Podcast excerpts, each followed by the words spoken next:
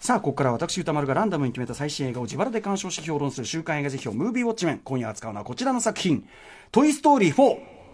はい、おなじみのテーマ曲ですね。えーおもちゃの世界を描いたピクサーアニメーションの大ヒットシリーズ、トイ・ストーリー9年ぶりの続編。親友アンディと別れを告げ、新たな持ち主ボニーの元で暮らしていたウッディたちの前に、ボニーが作ったおもちゃ、フォーキーが現れる。自分をゴミだと思い込むフォーキーが、ゴミ、思い込むっていうか、まあ、本質的にゴミではあるんだけど、えー旅先で姿を消してしまったことから、ウッディたちの新たな冒険が始まる。トム・ハンクス、ティム・アレンなどがおもちゃたちの声を演じる。監督は数々のピクサー作品に参加し、今回が長編監督デビューとなるジョシュ・クーリーさんということでございます。ということで、リスナーの皆さんからの感想を多数いただいております。代表的なところを紹介、あ、えっとですね、えー多数いただいておりまして、えー、ウォッチメーカーの監視報告ね、メールの量、とても多いということでございます。やはりね、バッサリドスンと来てますね。えー分厚い。えー、ですかね、えー多くの方が完璧なパート3、ね、トイ・ストーリー3の後の続編ということで、期待半分、不安半分で臨んだ様子。そして賛否の比率は、えー、3が半分、褒めてる人が半分、両論兵器、いいとこも悪いとこもあるが3割、えー、良くなかったという方が2割、評価がかなり分かれています。これちなみにね、日本だとすごい賛否両論なんだけど、えっと、アメリカ本国だと割と評論も観客も割と絶賛一辺倒で、この賛否両論っていうのは割と日本観客の特ちょっとこう、えっと傾向だったりするんですけどね。はい。えー、でですね、まず擁護派のご意見。えー、3のラストのさらにその先を描いたところにフィクサーの凄みを感じた。えーまさかウッディのストーリーだったとは、えーラストの彼の決断に感動した。ギャグのキレもいいし、映像表現の進化にも驚いたといったところ。否定的な意見としては、これまでのシリーズを全否定された気分で悲しい。バズの扱いに不満。1のバズに戻ってしまったよ。なるほどね。これありますね。えーラストのウッディの決断を見て、これからおもちゃをどう扱っていいのか戸惑ってしまった。まあ、これは今までもそうなんだけどね、というね。えーまた、トイ・ストーリーの感想は他のどの作品より、トイ・ストーリーと共に育ってきたので、個人的な思い入れが強いという意見が多いということでございます。えーということで、代表的なところをご紹介いたしましょう。えーモンゴリアンチョップさん。えートイ・ストーリー4については完璧にシリーズを占めた3の続編を作る必要があるのか否か問題があると思いますが作ると決めた以上は今回のような展開がベストだと思います。例えばアンティークショップの倉庫に閉じ込められている、えー、棒ですね、えーウッディたちが助けに行くというようなこれまでのトイ・ストーリーで何度も何度も見てきたような展開なら、えー、4を作る必要なんてなかったです。短編集でやればいい話です。物語中盤ウッディがフォーキーを助けるために他のおもちゃを危険に巻き込んだ行動を非難された際に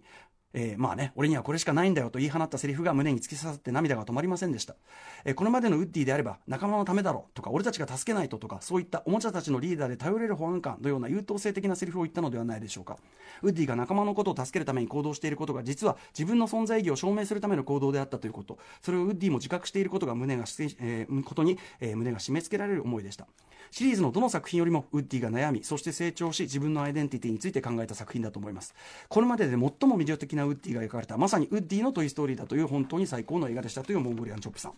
えー一方ですねダメだったという方、えー、とリキさん。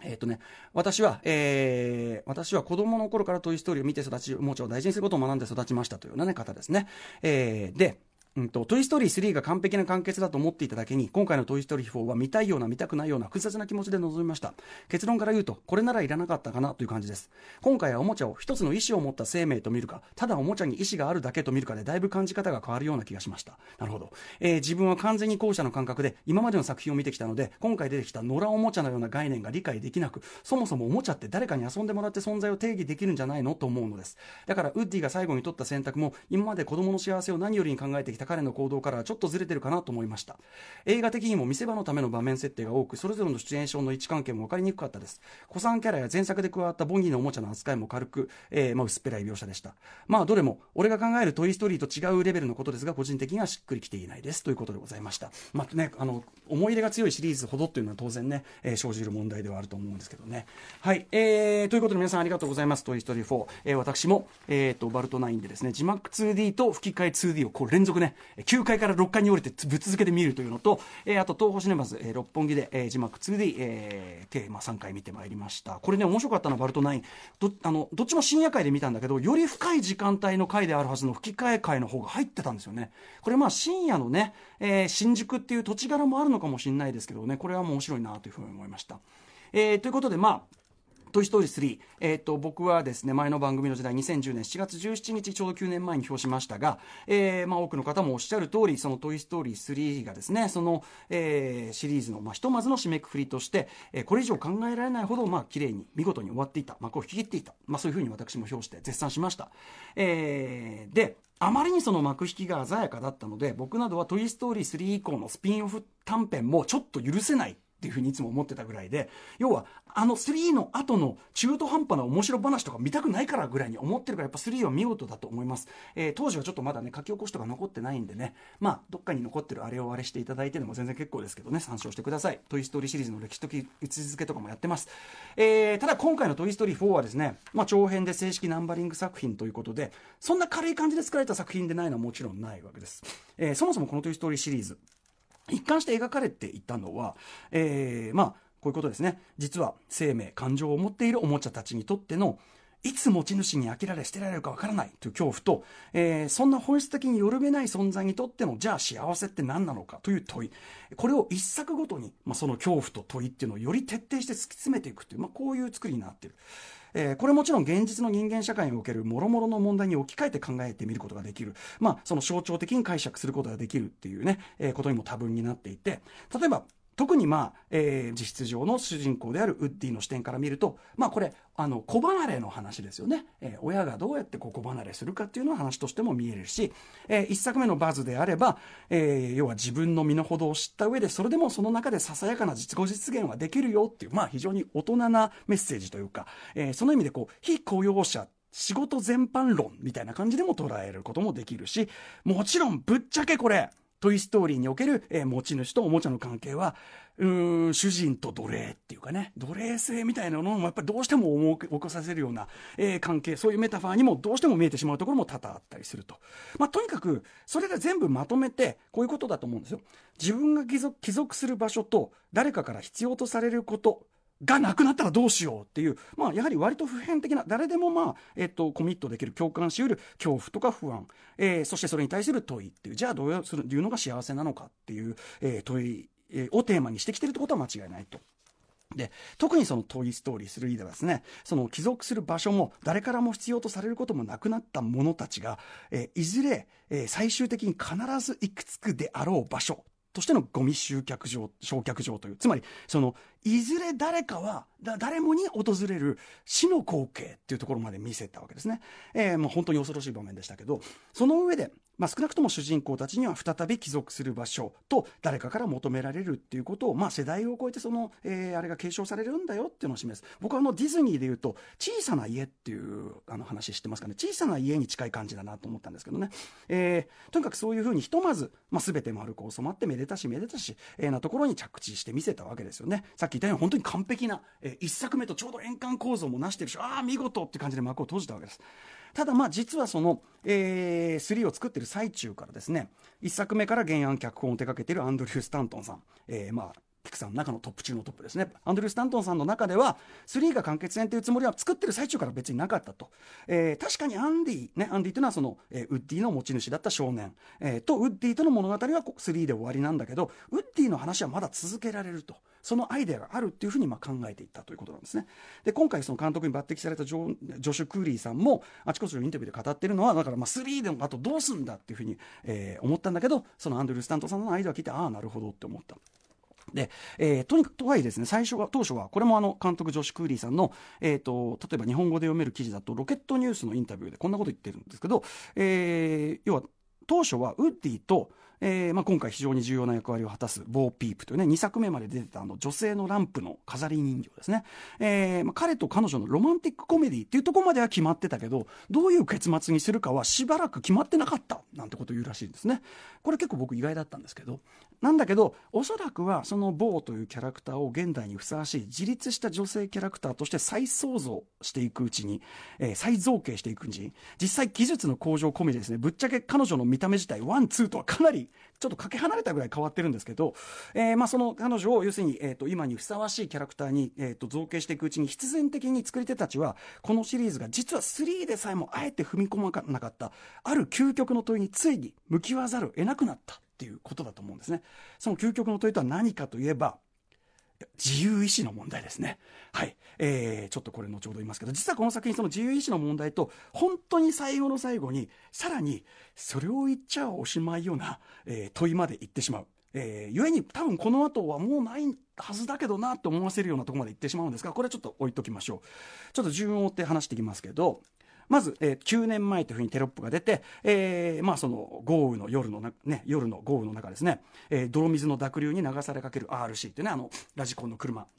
RC をみんなで救出するというくだりがあると。えー、95年の1作目、99年の2作目はもちろん、2010年の3作目、あれを見たとき、うわー、技術進化した、びっくりしましたけど、あの時と比べてもさらに驚異的に向上した、えー、自然現象とか、あと物の素材感、質感含む、そのリアルな世界表現、世界の表現ですね。で、今回もまたこの技術向上が、えっ、ー、と、物語とかテーマに密室にこう、あの、密接につながってる。3もそうだったですね。要するに質感表現が進んだから、おもちゃの古ぼけたおもちゃっていうのの表現が物語とすごく一致してたわけですけど、今回もすごく世界の表現がリアルだってことが4のこの話と非常に密接に、要するにこの技術がなければこの4の話は語れなかったって感じなんですけど、えー、とにかくその中で、えー、3ではセリフでのみ語られていたボーとの別れっていうのが描かれるわけです。その女性の人形とのね。えー、まあ、ウッディとはいい恋仲にあったわけですけど、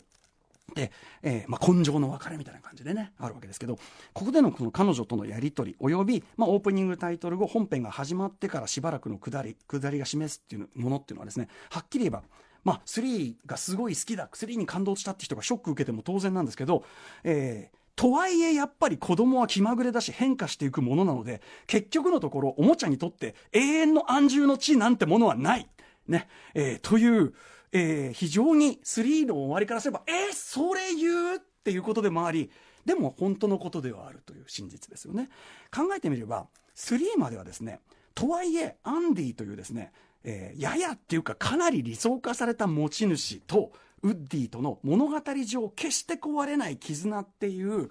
安全ネットが最終的には全てを回収してくれていたからこそ我々は安心して身を得られたわけですよ。でも、もう本作ではそれはないわけですよね。なので、それがなくなった後のウッディはどうかというと、本作では、すいません、今日それなりに、ちょっと、あの、本、本編の本質に触れるんで、あの、毎度言いますけど、あの、絶対何も入れない人は、あの、ちょっとはい、20分近くよろしくお願いします。ミュートなりなりしてください。本作で、まあ、もうウッディとの、あの、アンディとの関係は終わっているそのウッディはですね、実際のところ、劇中でついに一回も、心から彼のことを思う持ち主に愛されるっていう場面は一回もない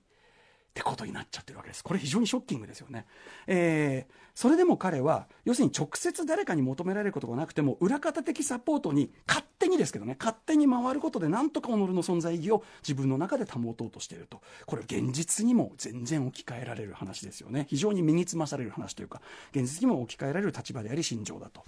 で、そこでいかにもそのボニーというあの女の子らしい、非常に想像力豊かな子なので、えー、いかにもボニーらしい、えー、想像力で自ら作り出してしまう、まあ、本シリーズ初の手製おもちゃ、えー、フォーキーというのがまあ出てくるわけですけど、彼はまあ自分をそのゴミ、 trash と認識しているので、君はおもちゃだ。 toy なんだって言われて、これ要するにあの日本語、あの吹き替え版だとちょっとそこ難しくなってましたけど、要するに toy、ト toy、toy でしょって、ト、ト、ト、ト、 trash っていう。えー、で、なってゴミ箱にちょっと突進するっていう。まああので、ウッディがいちいちその止める、ボニーのためにそれを止めるという、まあ情緒不安定逆と言いましょうか。それがまあ序盤のメインとなるわけなんですけど、要はこのフォーキーの登場によってですね、この世界のそのおもちゃにおける生きているおもちゃとそうでない物質の差ってなんだってっていう結構根源的疑問が改めて浮上してきて、まあさっき言ったラストのラストのそれを言っちゃおしまいようなの、ある意味それに対するセルフツッコミでもあるわけですけど、えー、で、その、え、これって何っていう、その、そこが気になってっていう人も、まあそれなりに入れてもおかしくないなっていうフォーキーっていう存在なんですが、ただ一つ言えるのは、3でですね、さっき言ったように全てのおもちゃがいずれゴミになり得るっていうのを示した後に、その反転として、だとしたらゴミもおもちゃになり得るのかっていうこのキャラクター、フォーキーというキャラクターによって、おもちゃとゴミは紙一重というか、そんなのは見る人の価値観によって変わるという、これはですね、トイ・ストーリーという物語世界にとって大変居心地の悪い問題提起をしてくるわけですね。で、ウッディは2で働いていた通り、アンティーク的観点から見れば実は非常に価値ある存在でありながら今はおもちゃとしては価値が落ち込んでいる状態一方フォーキーはボニーのおもちゃとしての価値以外は何にもないでも、